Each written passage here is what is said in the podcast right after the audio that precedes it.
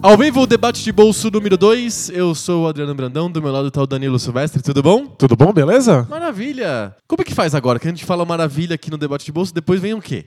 É, a, gente vai, a gente- a gente vai descobrir com o tempo. é. A gente tem o roteiro tudo bem certinho na cabeça pro Poco Pixel. O debate de bolso ainda é um terreno com muito matos, matagal grande que eu tenho que passar facão. Eu não entendo direito como é que funciona o debate de bolso. Sabe quando o corpo acostuma a escovar os dentes? Aham. E aí você não pensa mais, você sempre faz aqueles movimentos mecânicos. Sim. E aí alguém substitui a escova de dente por uma serra elétrica. Essa é a sensação de gravar o debate de bolso separado. é. E a gente faz o debate de bolso, a gente grava o debate de bolso sempre antes do, do Poco Pixel. Então a gente tá, além de estar destreinado de debate de bolso, a gente tá, tá, tá cru ainda. Tá frio, Tá é. frio. E não é só isso. Tem que lembrar que também é ao vivo. É ao vivo, então aumenta ainda o nervosismo de ser um, podcast diferente no- ao vivo. A gente tá sendo observado nesse momento. Quem Nossa. tá ouvindo a gente agora? São os mecenas esclarecidos do debate de bolso e do Poco Pixel. O mecenado esclarecido é a maneira mais legal de vocês entrarem em contato com a gente. Com apenas 10 reais por mês, vocês podem acompanhar as gravações do debate de bolso ao vivo e participar do mecenado esclarecido, que é o melhor grupo secreto do Facebook. Gente, mas é- tá um grupo muito divertido. Tá muito bom mesmo, de verdade. Como é que faz pra ser um mecenas esclarecido do debate de bolso e do Poco Pixel? Além de você ser esclarecido, o que é condição necessária, Sine qua non. você tem que correr para apoia.se barra PocoPixel. É isso aí, o mecenato unificado. Além de esclarecido, ele é unificado. Ele une videogame velho e tretas e polêmicas. Maravilha. Antes era tudo no Poco Pixel, a gente separou os podcasts, mas o mecenato continua lá. Firme, forte e unificado. Unindo o Brasil. Exatamente. Não deixem de escutar também o Poco Pixel, né? A gente tem que fazer o recadinho do Poco Pixel, da família Poco Pixel de podcasts.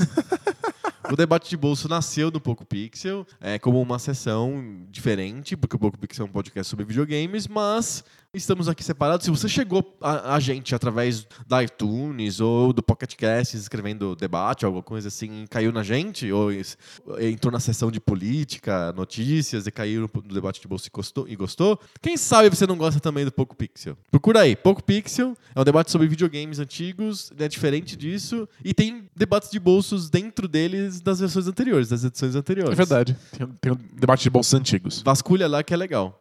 Vamos explicar a nossa mecânica? Bora? Muito fácil. É, é um debate sobre um tema que a gente não combina previamente. Toda semana o tema é re- reveza. Semana passada fui eu que trouxe o tema, então essa semana é você que traz o tema. Eu não sei, não tenho ideia do que você vai trazer. E a gente tem 20 minutos contados no relógio pra gente debater esse tema. Depois, quando termina os 20 minutos, a gente conversa com quem tá assistindo a gente ao vivo e com quem mandou cartinhas pra gente. É isso aí. É isso, né? É a isso. mecânica é bem simples. Bem simples. O debate, além de ser um debate que sai do bolso, porque é, os temas são aleatórios e não combinados, é um debate que tem que caber no bolso, tem que ser curtinho. Porque, E- afinal, a gente não tá aqui querendo construir pontes e dar todos os pontos de vista e falar com as fontes e falar com os especialistas. Não. A gente quer chutar mesmo. Aqui Exato, é um aqui- show de improviso. É, exato, aqui a gente tá improvisando total. É, porque tem alguma coisa muito fascinante em ver tipo, um palhaço improvisando com 42 facas.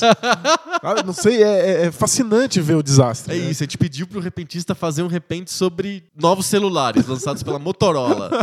e aí ele- a gente tá vendo ele se virar sobre isso. Sobre o torga de milho. né? Isso, fala aí, faz aí um repente sobre o torga de milho. Mas acho que vale avisar também no modelo, porque algumas pessoas reclamaram que vai tocar uma sirene e- Isso, e, prestem ela pode ser atenção. causadora de infartos. né? Exato. Quando der o tempo, vai tocar a sirene. E a sirene assusta. Já fica avisado. É uma atenção, uma atenção pra todo mundo, uma atenção pra gente e uma atenção pra quem escuta também. Sabe quando você vai assistir aqueles filmes de terror e você não sabe quando que o, o susto vai acontecer? Mas vai acontecer. Mas você sabe que vai, e você fica lá naquilo, você não consegue nem aproveitar o filme. O que tá acontecendo no filme? Sei lá, mas um susto tá vindo. É, As pessoas nem vão ouvir o debate, já esperando que vai vir a sirene. Sim. Sim. E- Eu com- com- vou contar uma coisa que não tem nada a ver com, com isso, mas enfim. Eu não sou uma pessoa exatamente tranquila em viagem de avião. Eu não, não curto muito, eu fico um pouco desconfortável. Você tem medo que vai cair? É, Um pouco. E, e quando tá muito. Quando tá muito lisinho o voo, tá super tranquilo, eu fico com a tensão de que uma hora vai balançar. Absurdo. Quando balança, aí a- e, e- e balança forte, aí o, o- o piloto coloca, acende o aviso de a- aperte os cintos, porque vamos, tá- estamos passando em uma área de turbulência, e interrompe o serviço de bordo, qualquer coisa que assim, os, os, os assistentes de voo lá, os comandantes lá, os comissários de bordo tem que sentar lá na guela e tal. Aí você fica tranquilo, finalmente. Aí eu porque- fico tranquilo, porque já tá balançando e eu sei que vai balançar, então tá tudo certo. Minha, minha ansiedade diminui. Não faz absolutamente nenhum, Nenhum sentido. sentido. Parabéns. Mas é isso, vocês vão ficar com a tensão de que uma hora vai tocar um alarme desgraçado no meio do debate. A gente não vai chegar em conclusão nenhuma também. não porque a gente não queira, não porque a gente não consiga, mas é porque o tempo nos impede. É a melhor desculpa que a gente inventou. Hoje. Perfeito. Falamos todos os recados, explicamos a mecânica. Sim? Partiu o debate? Partiu. Debate. O debate hoje vai ser sobre turbulência de avião. Não, tô brincando.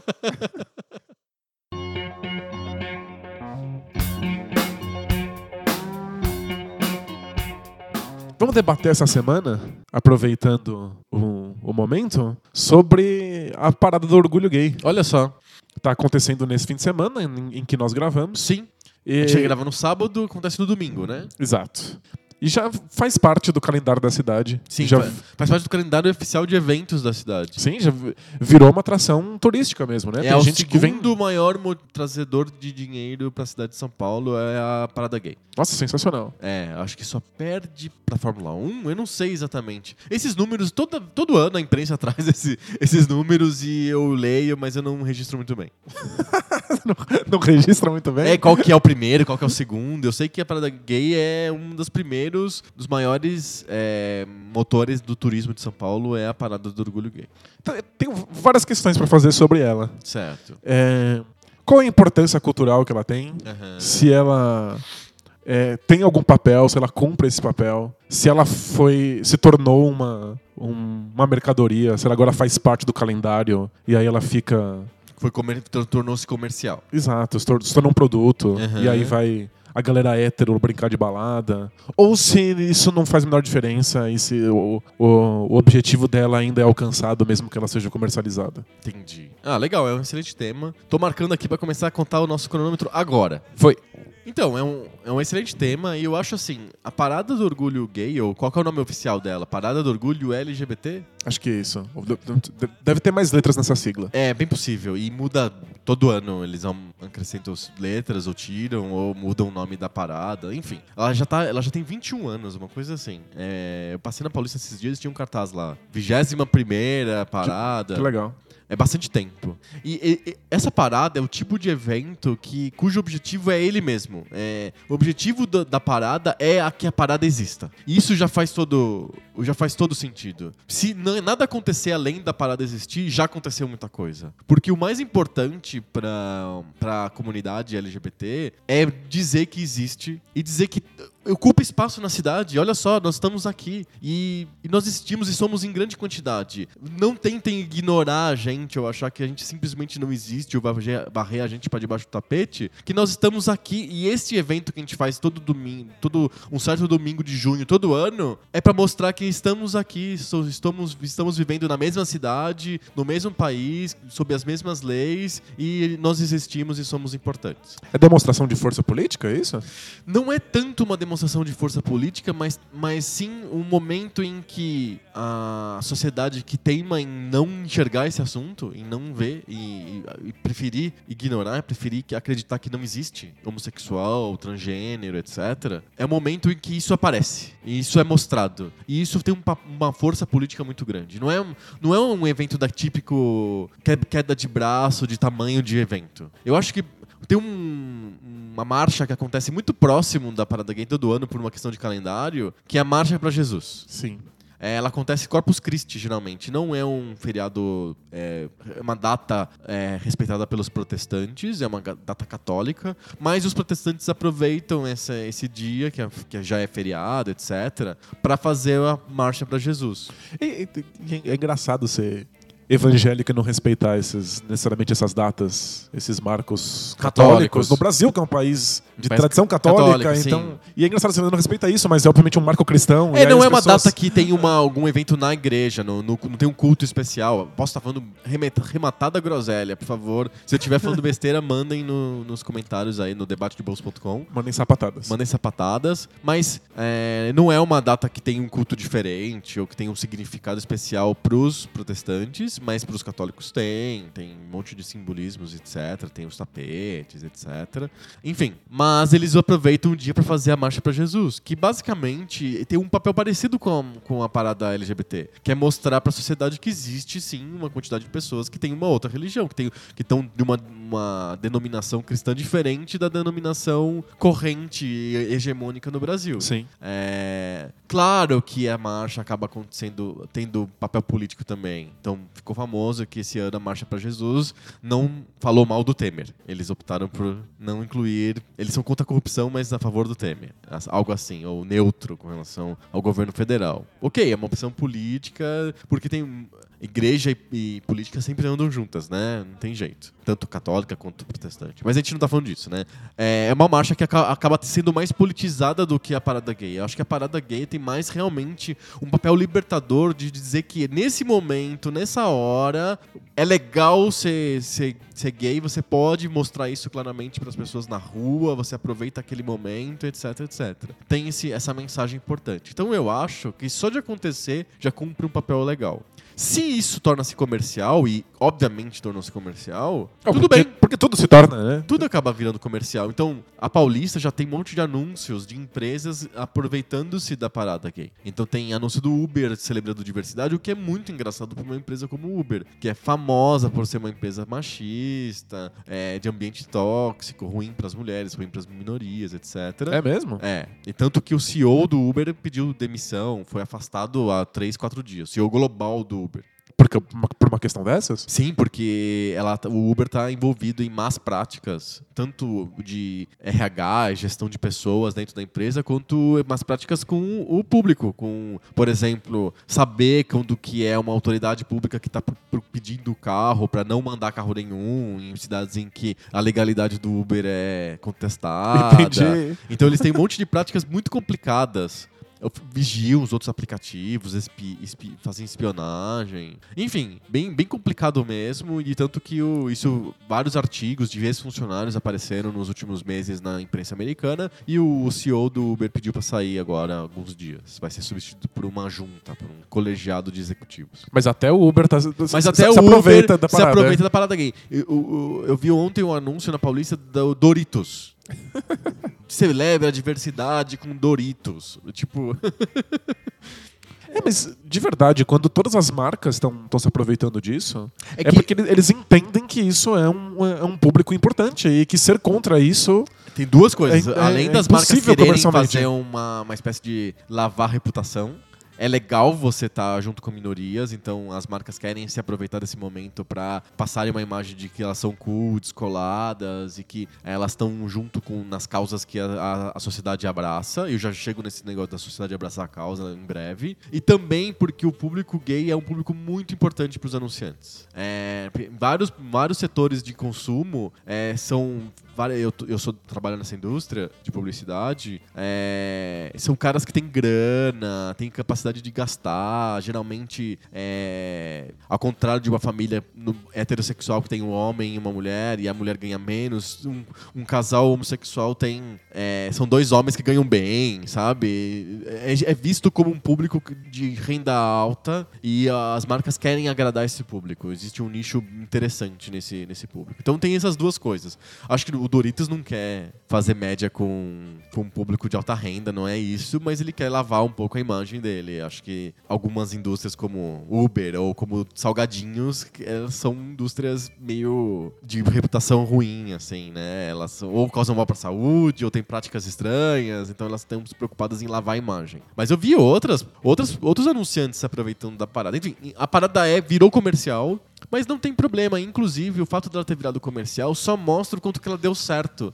Não no sentido de que atrai muita gente, mas no sentido de que o fato da parada existir fez com que a sociedade eh, tenha, seja muito mais, infinitamente mais tolerante com a causa LGBT do que era antes. A ponto de os anunciantes poderem anunciar na, na marcha, na marcha, na parada, tranquilamente, sem medo de de deixar irritados pessoas X ou Y, partes da sociedade. Eles, o Doritos vai lá e anuncia na, na parada sem problema de, ah, vamos boicotar o, o Doritos, entendeu? É, a, a parada teve esse papel também de normalizar a situação do, do, do homossexual, do transgênero, enfim. É, isso é bem importante. Então, fazendo o link com a, a Marcha para Jesus, que você, falou, o Pablo Hortelado fez pesquisas com eles também, porque ele, o, o Pablo Hortelado, que é um professor da USP, Aham. ele faz várias pesquisas sobre posicionamento político em tudo quanto é manifestação que aparece. E ele Sim. resolveu ir na Marcha para Jesus. Interessante, que é uma marcha bem interessante mesmo. E aí a conclusão dele é que em, em questão de idade, gênero, raça é, e, e, é, classe social, eles são a sociedade brasileira. Eles representam direitinho, Eles né? representam exatamente a média.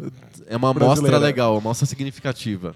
E mais da metade do- dos participantes eram a favor de que as escolas ensinassem o- as crianças a respeitarem os homossexuais. Aham. Então, a gente pensa que a gente está lidando com uma parcela extremamente conservadora Dora, e, aham. e religiosa, que está ligada à tradição. E tradicionalmente eles não são muito afeitos às- a, essas minorias. Sim. Mas não, eles estão. Eles já abraçaram o discurso humanista, né? Exato, é, e ele tá muito enraigado, né? É, A, a, a gente já internalizou no nosso discurso como sociedade a, essa, a, esses pilares. É, pelo menos publicamente, a gente, to- todos nós já entendemos que temos que ser publicamente tolerantes a- aos os homossexuais e aos transgêneros. Não sei se isso se, re- se isso se reflete nas práticas do dia a dia. Nas empresas, se, se numa entrevista você vai preferir um heterossexual ou um homossexual, se você tem espaço para transgênero, por exemplo, que é, um- é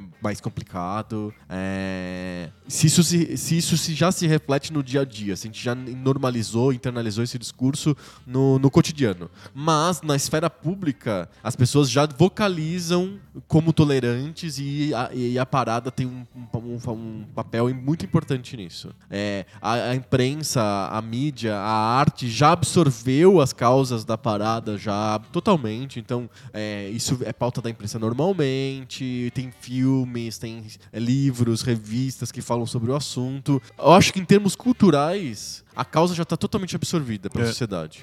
Eu não sei no cotidiano, mas é tão, tão, foi tão bem feito, tão absorvido que até o público da Marcha para Jesus Pois é. diz publicamente com um entrevistador na frente dele falando: Olha, eu apoio que direitos iguais, etc, etc. Eu não sei o quanto que isso se reflete no dia a dia da gente e do pessoal da Marcha de Jesus, de todo mundo. Mas no discurso. No é. discurso já ganhou.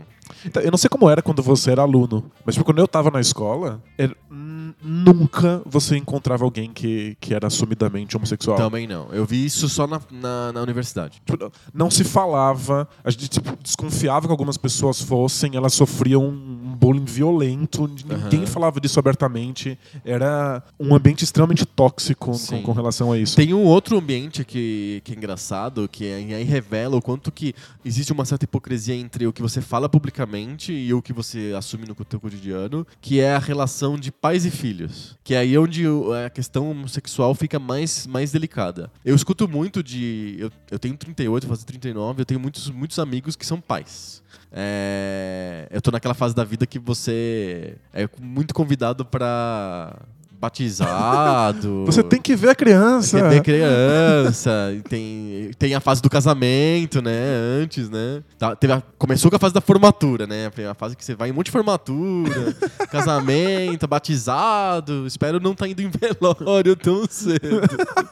Vai chegar, vai chegar uma hora. Hora chega a fase dos velórios. Mas enfim. Ah, que bom, tem, tem- tem festinha a vida inteira. Então eu né? converso muito com pais de filhos pequenos. E eu percebi que é um tema corrente é eu tenho muito medo de que o meu filho seja homossexual. É mesmo? É, é, existe mesmo, existe de verdade. Que doideira. E aí, eu, eu sempre tento ponderar. É, porque não é. Eu falo, né? É, a sociedade é muito preconceituosa, então não vai ser, não vai ser condescendente com o seu filho. Vai, ele, tá, ele tá, entre aspas, aspas, entrando e não é uma opção dele, né?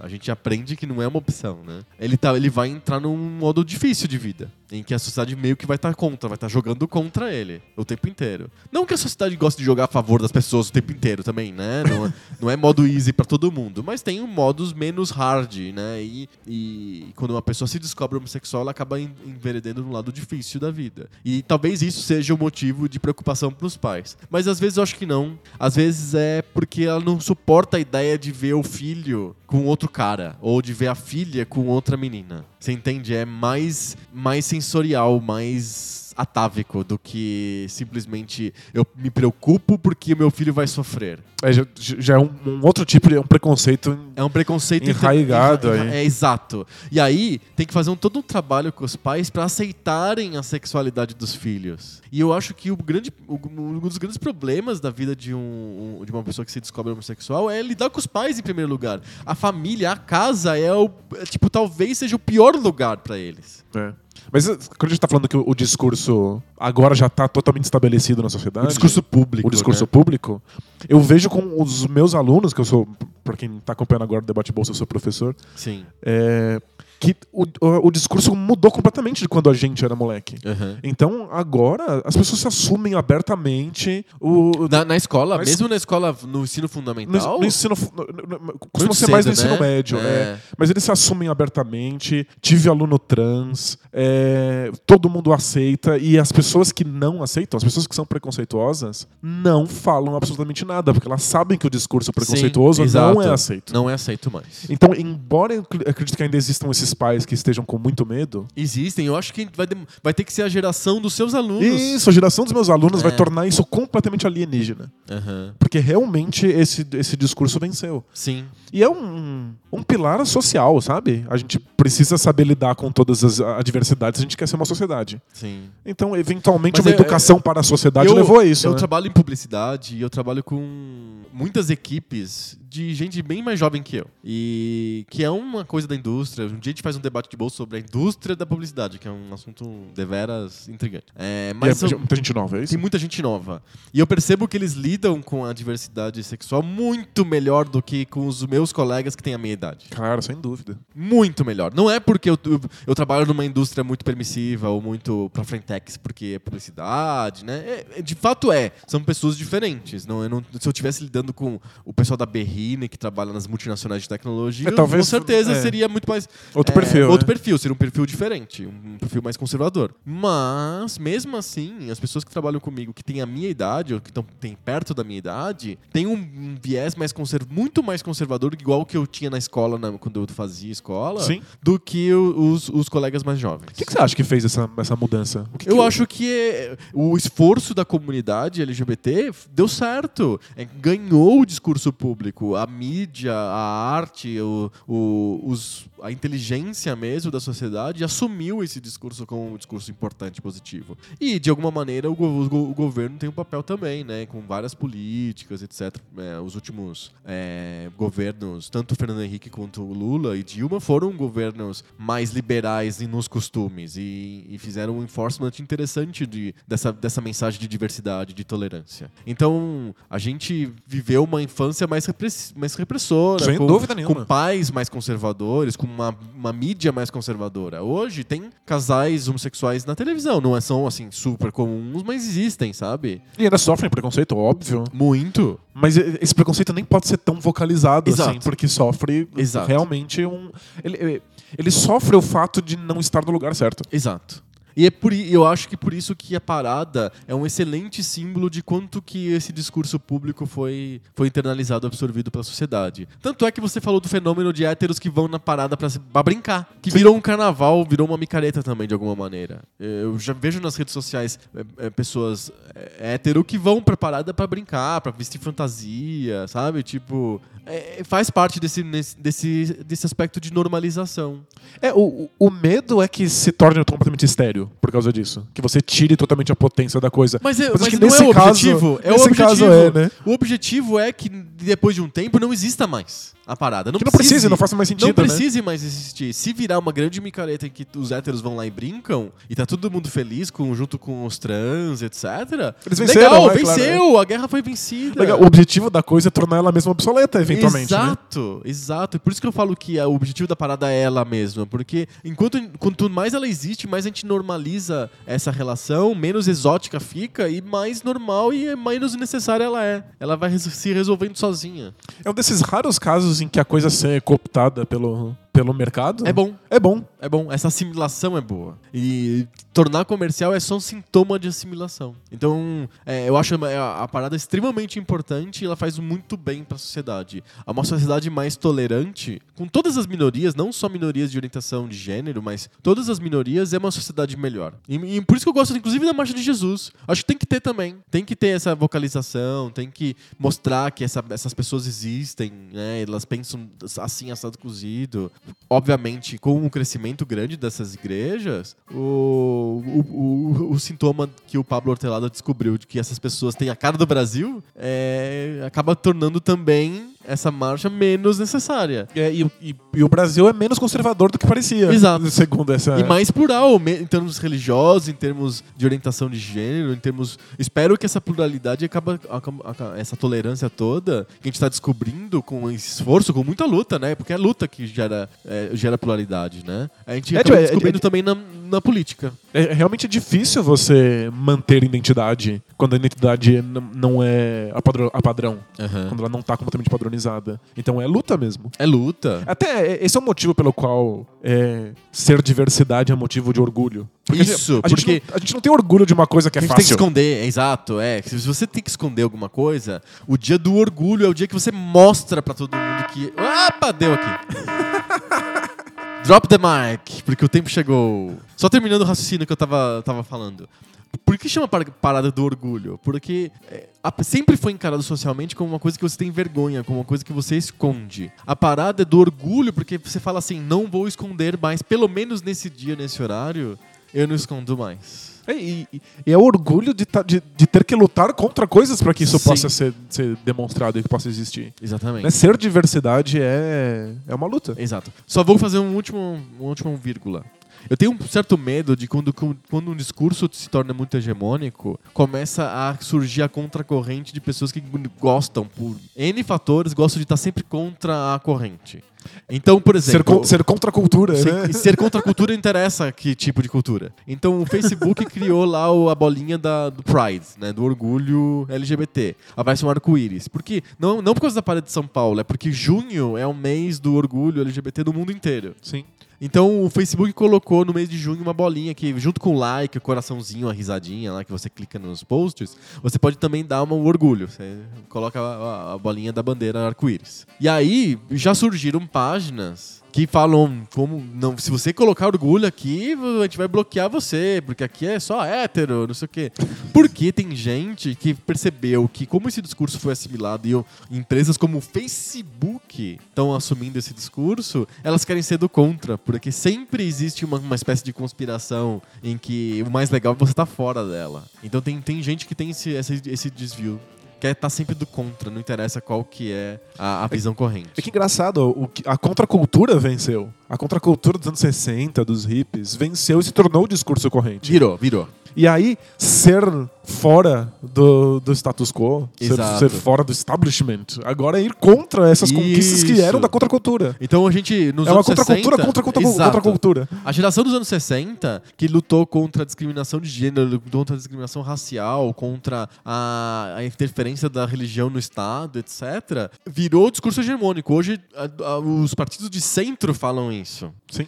Mas aí surgem pessoas que querem resgatar valores tradicionais religiosos, é, não, eu vejo pessoas que se alinham a, a linhas católicas de ultra-ortodoxas. Não é nem não tô falando de protestante, tô falando de católico ortodoxo. É, e pensar que a igreja católica nos anos 60, nos anos 70 foi. Tava um do- lá na contracultura. Exato, foi um dos lugares em que frutificou a luta pelos direitos sociais, pela é, é, contra a ditadura. Sim, teologia Brasil. libertária, é. Exato. E aí, não, o que acontece é que pessoas estão querendo ser contra essa corrente. Parece normal e parece um pouco engraçado. É, e só por fato de um discurso ser hegemônico, você tem que ser contra. É, Eu entendo o fetiche e o tesão da contracultura. É que quando você perde a noção histórica, você esquece que você tá sendo contracultura da contracultura.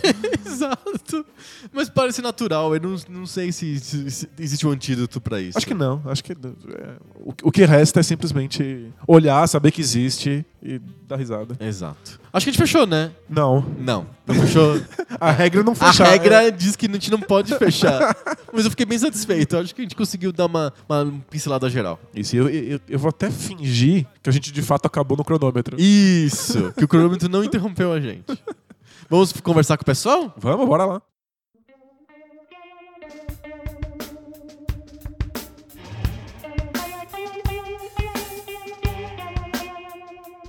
Jam Session é a sessão do debate de bolsa em que a gente conversa com quem tá assistindo a gente ao vivo e lê cartinhas que a gente recebeu durante a semana. Exato. Inclusive, as coisas que o pessoal deixa lá no, no grupo do, do Facebook. É, a gente- e a gente lê também o pessoal, os mecenas que escrevem lá no Mecenato Esclarecido, do grupo secreto e seleto, que o Poco Pixel e o Debate de Bolso mantém no Facebook. O pessoal escreve lá, a gente lê aqui e conversa ao vivo. É o Jam Session mesmo, porque a gente não, não trava o tema. Não, não precisa ser sobre o tema que a gente conversou, porque até porque ninguém sabia qual seria o tema. Exato, é. Ele é realmente secreto. E a gente conversa aqui sobre qualquer assunto. Bora lá. Vamos lá? É, vamos ver se o pessoal tá comentando coisas aqui ao vivo. Eu, eu resgatei aqui uma discussão que eu tive no Twitter, que eu acho que pode ser um tema interessante pra gente falar na nossa Jam Session. É, lembra que aconteceu o caso do menino que foi tatuado na testa como sou ladrão e vacilão? Sim, sim. É, quando apareceu a primeira história do ladrão vacilão, as pessoas falaram: tá vendo? O cara quis roubar a bicicleta. Não me lembro o que, que, que t- tinha acontecido que tinha gerado essa reação. Merecido, não sei o quê. E outras pessoas ficaram meio incomodadas. Com o tempo, foi, foi descobrindo a história. O menino que a princípio ia roubar a bicicleta não ia roubar coisa alguma. Ele, ele é um, uma pessoa, um paciente psiquiátrico da, da CAPS. E a pessoa que tatuou na testa não é um tatuador, não tinha um estúdio. Ele alugou um lugar pra fazer aquela tatuagem específica, quer dizer, foi premeditado. E aí voltou, né? A, a- a- as pessoas, a, a opinião pública se voltou contra o cara, tanto que a polícia prendeu ele, etc. Legal, essa é a história. E aí eu coloquei no Twitter a mensagem que eu, ach, que eu achava que essa história era um exemplo muito interessante de como que faz sentido a gente otorgar monopólio da violência pro Estado. Porque, em geral, quando não existe isso, quando não, não, o monopólio da violência não tá na mão do Estado, a gente erra muito mais. O Estado costuma errar bastante, mas ele erra menos do que quando as pessoas resolvem fazer as coisas do jeito da cabeça delas. Então, o, quando um cara lá cismou que ele ia fazer justiça com um coitado do menino lá, que a princípio parecia que queria roubar a bicicleta, mas na verdade ele só tinha problemas psiquiátricos, vou tatuar na cara dele, porque o Estado não faz nada, então eu vou assumir essa bandeira e vou fazer. E erra. E a gente percebe claramente que tem vários casos em que, quando a comunidade quer resolver, resolver o problema a- da- do jeito dela, fazer justiça com as próprias mãos, entre aspas, dá cagada. Não, não tenho dúvida que dá muita cagada. Tá sempre cagada. Por isso que existe o monopólio estatal da violência. Eu escrevi isso no, no, no Twitter e aí um, um twitteiro chamado Pedro disse pra mim que essa afirmação fazia parte de uma visão idealista do Estado, em que o Estado é um ente neutro com uma fun- com função de fazer justiça, e que ele acha que o Estado na verdade é um instrumento de dominação de classe e não ele, existe pra isso e não porque proba- existe uma probabilidade de fazer uma justiça um pouco maior do que quando a justiça é feita pelas próprias pessoas, de maneira autônoma. Eu, eu discordo, mas eu fiquei pensativo, eu queria saber a tua opinião. Nossa, que. Meu Deus, é, é um buraco mesmo. Eu não sou o maior fã do Estado do mundo. Aham. Eu, eu entendo que o monopólio da justiça estar no Estado é problemático, porque você não controla as intenções do Estado. Aham. É claro que no mundo ideal o Estado tem os maiores especialistas na, na lei. Sim. E, e, não só especialistas, como também tem mecanismos, né? De controle. É Exato. É tem os que os, os, fundadores americanos chamam de sistemas de pesos e contrapesos, né?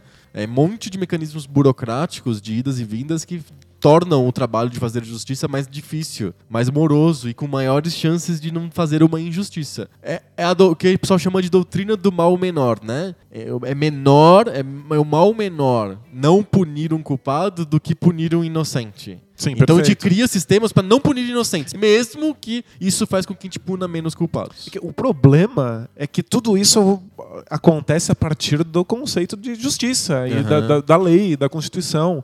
Ela não é escrita de maneira neutra. Uhum. E ela pode ser alterada e reescrita e, e sofrer adendos a partir de, de certas visões de política do Estado. Então é definitivamente é um, é um mal menor se você comparar com o monopólio, com não haver monopólio da violência e a, a população fazer justiça com as próprias mãos. Uhum. Mas eu acho que faltam os instrumentos para que a gente tenha uma, uma justiça confiável. Uhum. Ela sempre pode ser alterada pelo Estado de acordo com as intenções dele próprio. Certo.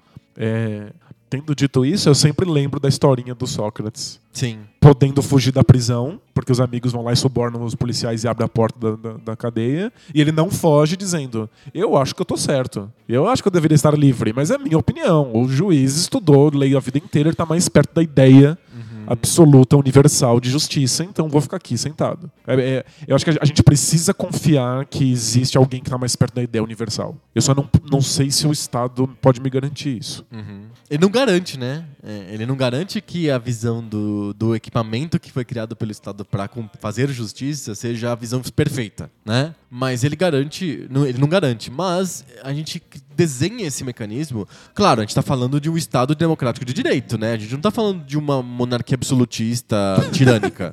Aí não tem, nem precisa, eles geralmente não existe esse mecanismo de medidas e contramedidas, de pesos e contrapesos para garantir que o Estado seja um Estado idôneo. Numa monarquia absolutista tirânica, simplesmente o rei fala: esse cara é culpado, esse inocente, e manda matar. Pronto. A gente está falando do Estado democrático de direito. Esse Estado é desenhado por definição para eh, criar todo um mecanismo que torna mais difícil de você cometer injustiças. Torna mais difícil de você errar. O erro acontece, a injustiça acontece? Sim. É, é frequente? Provavelmente é frequente. Mas é menos frequente do que se fosse assim, a lei da selva. Se fosse assim, o estado de natureza. Mas eu, o Estado tem questões com classe social e com, com o aspecto financeiro. É, o próprio ela... Pedro no Twitter fala, né? É, vai, lá, vai lá no interior do Pará, os quilombolas, vai lá no, na, na, periferia e vê se o Estado não é injusto. É, sim, é, eu entendo. Sem é, dúvida. É injusto. Mas talvez se, se, se deixasse os quilombolas ou a periferia na mão dos traficantes ou dos coronéis, talvez não fizesse também muito, muito bem. Deixasse só os, por exemplo, os latifundiários resolvendo a questão agrária do Pará. Acho que não seria, um, não seria os melhores resultados disso, certo? Sim. Eu, eu, fico com nessa questão com um sociólogo chamado Antônio Negri, uhum que ele alerta que existem as estruturas do Estado, existem as instituições que o Estado estabelece, e elas não são neutras, e elas obviamente repetem todos os preconceitos e as, as vontades do poder. Uhum. Só que numa democracia, essas instituições são permeáveis. E elas podem ser subvertidas e dominadas e manipuladas. alteradas, manipuladas e conquistadas. Uhum. Essas instituições estão aí, o Estado está aí. Não tem como eles simplesmente essas instituições serem abandonadas. O que acontece na democracia é que você lute para que essas instituições sejam alteradas por dentro. Uhum. Então, o Estado é péssimo para uma parcela considerável da, da população. Uhum. Então, mude-se o Estado, mude-se a instituição. Porque são ferramentas de muito poder. Mas é que aí... Se você abandona elas, se você simplesmente fala assim, não, nós somos anarquistas e a gente vai deixar essas instituições para lá e vamos agir como se elas não existissem. Elas são extremamente poderosas. É tipo, o anarquista falando assim, não, eu não voto em ninguém. Mas alguém vai ser eleito e alguém vai dominar Sim. essas instituições. Então, a, a democracia ideal é, é, o local em que essas instituições podem ser o tempo inteiro alteradas e subvertidas pelas pessoas que precisam que o Estado seja melhor. Mas não são? Não, eu acho que a democracia atual é muito ruim nisso. Uhum. Faz isso muito mal. A gente tem pouquíssima força política para alterar o judiciário, por exemplo. Uhum. Eu acho que precisamos pensar novos modelos de democracia. Já é, uma, é a questão que, que permeia toda a ciência política do- da- das últimas décadas. Porque a nossa não é boa o bastante. Mas abandonar o estado das instituições parece. Exager- jogar o bebê junto com a água do banho, né? É, parece, do, um ponto de vista estratégico, parece pouco eficiente. Uhum. Parece cair num- numa situação em que não existe monopólio da violência, cada um estabelece a violência como, como bem entender, de acordo com suas próprias forças. E força é uma questão econômica, Sim. é uma questão política, e mesmo sem o Estado a gente estaria em situações em que as minorias estariam sendo pisoteadas de qualquer maneira. Exato. O Thiago Rezende, no, ao vivo aqui do- dos, do- dos mecenas, do Poco Pix e do debate de bolso, ele lembra da questão que o monopólio da violência estatal traz também o que ele chama de accountability. Ele traz responsabilidades para os players. Então, ele complementa. A própria definição de Estado é que ele seja aquém do ideal. Ele não. é, ele sabe que ele é falho. Por isso que ele tem esse- esses mecanismos de registro de responsabilidade. De, de, de imputar culpas para quem tá, erra. O que um modelo em que não existe esses mecanismos não tem. Se o cara vai lá e tatua na testa do cidadão lá, é, ladrão e vacilão, nada acontece. Ele errou e nada acontece. Porque a comunidade topou e a comunidade erra. É, mas a, justi- a justiça institucional também erra e às vezes ninguém é culpado. Aham. A gente vê a polícia fazendo um monte de merda e ninguém é culpado. Todo mundo passa pano quente. Exato. né? não- eu, eu acho que sim, o Estado tem essa vantagem de que a culpa pode ser apontada e a gente pode encontrar modelos e, e saídas para que os culpados sejam trazidos à luz. Aham. Eu só não tô convencido de que isso aconteça agora. Eu acho que o, o- o Estado é um modelo fantástico para que aconteça a democracia e que a democracia muda as instituições. Sim, Eu só não tô muito convencido de que estamos realmente num ambiente democrático. entendi. A tua questão não é com o Estado. A tua questão é com os mecanismos de democracia. Mecanismos democráticos. Exato. É que o, o Estado O jeito de participação popular. Como que a gente participa do Estado. o Estado é muito ruim em algumas circunstâncias. Uhum. Então, numa num, num modelo absolutista, num modelo em que a democracia não é, não, não, não é possível, o Estado é muito, muito prejudicial. Uhum. Quanto mais democracia você coloca numa sociedade, menos o Estado é um problema. Sim. Agora a gente vive num, num, num momento que o Estado é um problema, que existem problemas muito piores. E eu acho, se eu tivesse que apontar um culpado, seria a falta de um ambiente democrático. Aham. Não o próprio exi- exi- existência do aparelho estatal. É, nesse momento não. Faz sentido. Te- temos uma pergunta meta. A Patrícia Rodrigues, lá do grupo de mecenas, mandou lá no Facebook a seguinte consideração. Ele, ela gostou do alerta escandaloso dos 20 minutos. Mas ela teve um microinfarto na primeira edição. Eu avisei. Tentei evitar processos. E aí ela pede nessa que a gente seja mais sutil pra controlar o tempo. Vamos, vamos, vamos, continuar acompanhando. Eu vou- eu- vamos manter o mesmo, o mesmo escândalo. e ver o que acontece. A gente vai testando. É, vamos, vamos ficar de olho no, no número de óbitos, Exato. no gente- número de processos. e aí vamos pensando nessa situação. E aí ela também pergunta, ela também sugere que a gente amplie os 20 minutos para 30 minutos. 20 é pouco? Pois é, eu, eu tô, tô gostando do modelo de 20 minutos. Hoje foi, foi mais do que 20, mas a gente não conta pra ninguém. É, foi mais que 20, mas foi aquela rebarbinha. Parece sabe. 20 mais fechar o, o- o raciocínio? Parece ok. 20 mais fechar raciocínio. Isso. Combinado. É, a, gente, a gente faz o escândalo, a gente fe- para o debate, mas a gente fecha o raciocínio. Boa. Parece, pa- parece bom? Parece bonitinho? Parece, parece bem legal. Eu voto nesse, Nesse modelo. nesse modelo. pra terminar, a gente tem que falar sobre o modo de terminar. Lá no mecenato, lá no grupo de Facebook, o pessoal escreveu de- dando sugestões pra gente de como que a gente encerra o debate de bolso. Que E frase que a gente fala quando encerra o debate de bolso? Teve gente que sugeriu falar assim, tchau, tchau! Que é do bola presa, Mas isso aí é. é do bola presa. A gente vai ser processado. Por mim mesmo. né? Você vai se processar se é assim mesmo. O que, que a gente fala? Qual que é o- como que a gente termina o nosso programa? O Anderson Pontes que levantou essa bola lá no grupo de mecenas. Eu li. Tem sugestões maravilhosas, eu só não sei se nenhuma delas é usável. É... Olha, por exemplo, ele sugere: "Sema- na semana que vem a gente volta com debates complexos que cabem no seu bolso. Eu pensei que era uma propaganda de supermercado ou de ofertas que cabem no bolso. Você compra o carro em parcelas que cabem no seu bolso. Verdade, caber no bolso parece que, que é, é baratinho, É, né? do- é funciona no orçamento, né? Putz. E às vezes o debate nem é complexo. É, ele sugere também. Na semana que vem a gente volta pra discutir e não deixar conclusão nenhuma. Olha, isso é verdade, mas eu não quero propagandear isso, não. Isso aí a gente não, não fala, não. A gente não admite, não em voz alta. A outra sugestão. Semana que vem a gente volta com papo de bolsa que parece papo de bar. Parece papo de bar, eu não saberia que eu não vou no bar. Lembra papo de bar. Lembra sim. Mas, Mas é bar melhor, mais estruturado do que um papo de Tem, não bar. tem que estar meio bêbado pra ter papo de bar? Tem. Não muito, porque não tem, ainda não tem, não tem mais papo. Aí não é muito papo, né? Muito bom, muito bom, muito bom.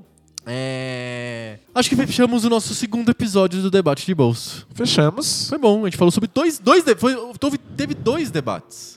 Dois debates. O- Um menorzinho, mas digno. Bem dig- bastante digno e bem, e bem- Esse foi mais, até mais complexo, talvez, do que o debate oficial, real oficial. Nossa, não, mu- muito mais difícil. Exato. Falar sobre o Estado. A gente, a gente fala de novo em outro Isso, episódio. a gente levanta essa leve depois. Valeu, então. Semana que vem a gente volta, então, com mais debate de bolso. É só isso? É, acho que sim. Tá, então E como você completa? eu completo com tchau! Tchau, tchau!